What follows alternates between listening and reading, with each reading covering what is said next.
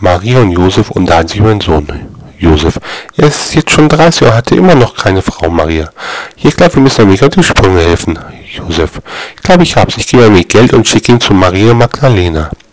Gesagt, getan. Und da Josef auch ein wenig neugierig ist, begleitet er Jesus bis zum besagten Haus und war draußen. Sind keine Minuten vergangen, als plötzlich Maria Magdalena hysterisch schreiend und völlig verstört zum Hausgang kommt. Auf seine Fragen hält Josef keine Antworten. Er betritt also das Haus und findet dort Jesus auf dem Bett sitzen vor. Josef, mein Gott, was ist hier geschehen? Jesus, nichts, sie hat mir ihre Wunde gezeigt und ich habe sie geheilt.